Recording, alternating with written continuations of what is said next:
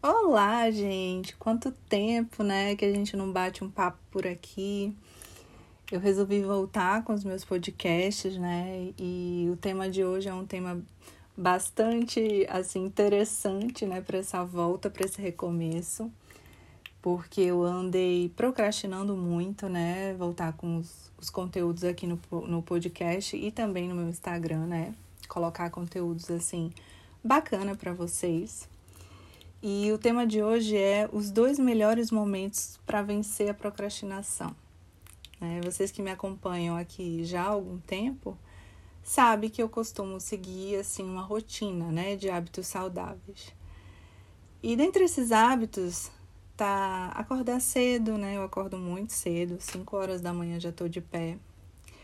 É, fazer um breve exercício respiratório, né? Eu sempre quando acordo, antes de levantar da cama, eu já estou ali fazendo meu exercício respiratório, aquela respiração diafragmática ou o hipopressivo, né? Eu costumo fazer sempre. Mentalizar, né, o meu dia, como eu gostaria que o meu dia fosse, a maneira que eu vou me relacionar com as pessoas do meu cotidiano. Eu acho que isso faz muito sentido para mim. Muda meu dia, é impressionante.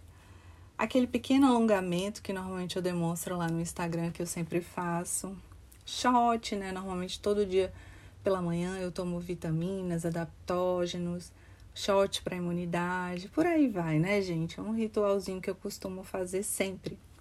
Porém, nem sempre eu dou conta de fazer tudo isso, né? De, devido à quantidade de coisas, né, que eu tenho para fazer, os imprevistos que acontecem. Enfim, muitas vezes eu não dou conta e não consigo. E esse vídeo aqui que eu tô gravando para vocês, ele foi inspirado num coach que eu gosto muito, né? Para quem não sabe, eu também sou coach, né? E eu gosto de poucos coaches e um deles é o Jerônimo, né? E a fala dele, num, num, inclusive num podcast que eu ouvi, fez muito sentido para mim e eu espero que possa ajudar vocês também. Existem dois melhores momentos para vencer a procrastinação.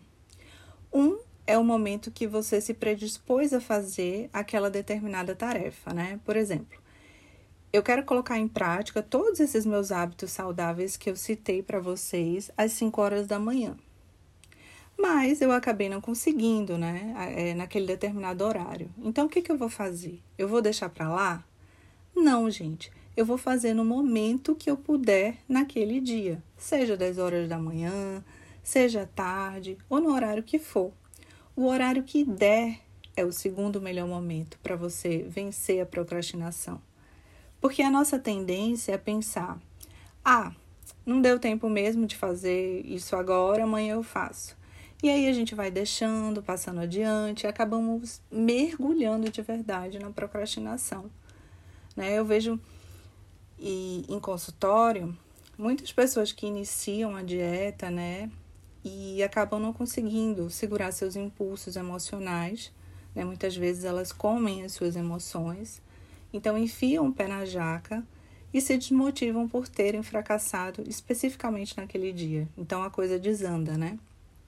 Elas pensam: ah, se eu não tivesse comido besteira hoje, eu poderia estar melhor, ou com o peso que eu queria, ou com o corpo que eu queria, já poderia estar bem. Sim, realmente. Né? Esse é o primeiro melhor momento para você emagrecer.